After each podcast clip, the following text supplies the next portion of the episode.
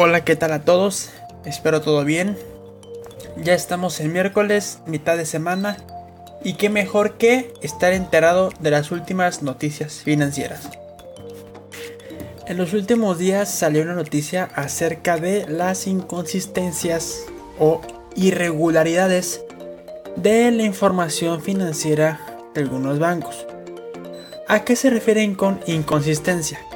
Pues que envían la información tarde, la mandaron de tal forma que es difícil medirla o interpretarla, que los números no cuadran o que la información está incompleta.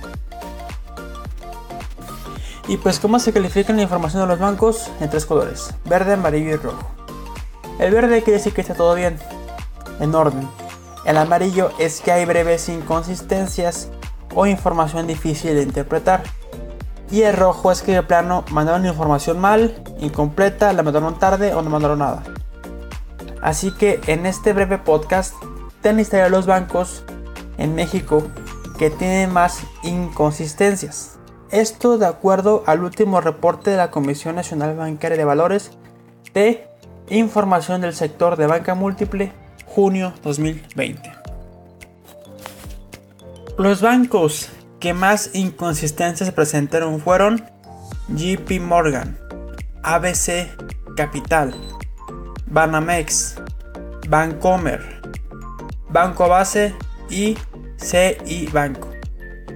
En cambio, los mejores calificados o los que mejor y menos información fueron Banorte, HSBC, Santander, Monex y Banco Azteca.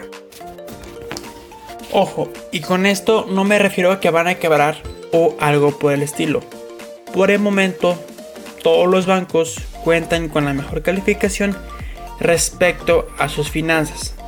Simplemente hay unos que tienen información un poquito incompleta y por eso son mal evaluados. Y ahora, por último, no sé si supieron, pero hace poco aquí en Coahuila este, hubo un pequeño hackeo, más bien robo de dinero en algunas cuentas de Banorte.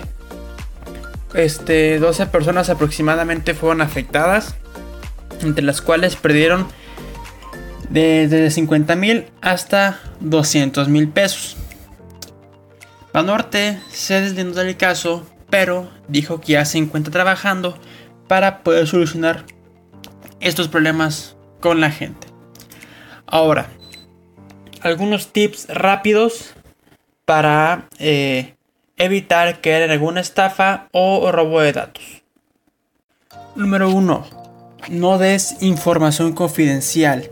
Si te llega una llamada o haciéndose pasar por el banco, oye, soy de tu banco, pásame este dato, pásame tu token o tu PIN, no lo hagas, no pases información. Trata de cuidar mucho esas, esos datos confidenciales. Número 2. Ten cuidado con los enlaces que recibas. Este, no los abras por abrir. Checa muy bien quién te los envía y para qué son. No vaya a ser que por ese link que tú llegues, que tú recibas, este, pierdas alguna información o dato importante. Además de que a veces igual te piden por mensaje algún, algún dato como el PIN, o te piden hacer alguna operación y pues se roban tus datos. Y por último, cuida mucho dónde haces tus compras online. Este, checa que las páginas donde compres este, tengan el icono de candadito en el link y que sea una página oficial. Además, trata de hacerlo desde una red Wi-Fi segura, es decir, la de tu casa. No compres online si usas Wi-Fi en lugares públicos, cibers, restaurantes, etc. Bueno amigos, eso ha sido todo por el día de hoy. Espero les haya gustado este podcast y nos vemos el próximo miércoles de ¿Qué onda con mi dinero?